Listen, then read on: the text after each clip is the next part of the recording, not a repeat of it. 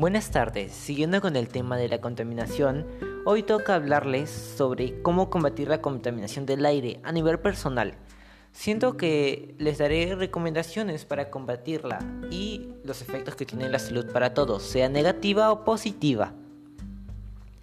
La contaminación del aire se puede combatir de diferentes maneras, desde dejando de usar autos, cambiándolos por un transporte más natural y así evitando la emisión de gases contaminantes, ya sea el uso de bicicletas o caminatas.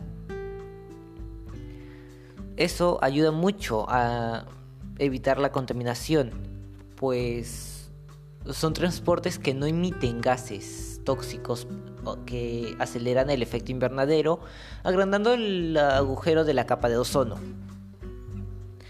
También la salud varía dependiendo de si vives en una zona altamente contaminada a nivel del aire, ya que serás mucho más propenso a enfermarte de los pulmones, pero siempre hay otra salida.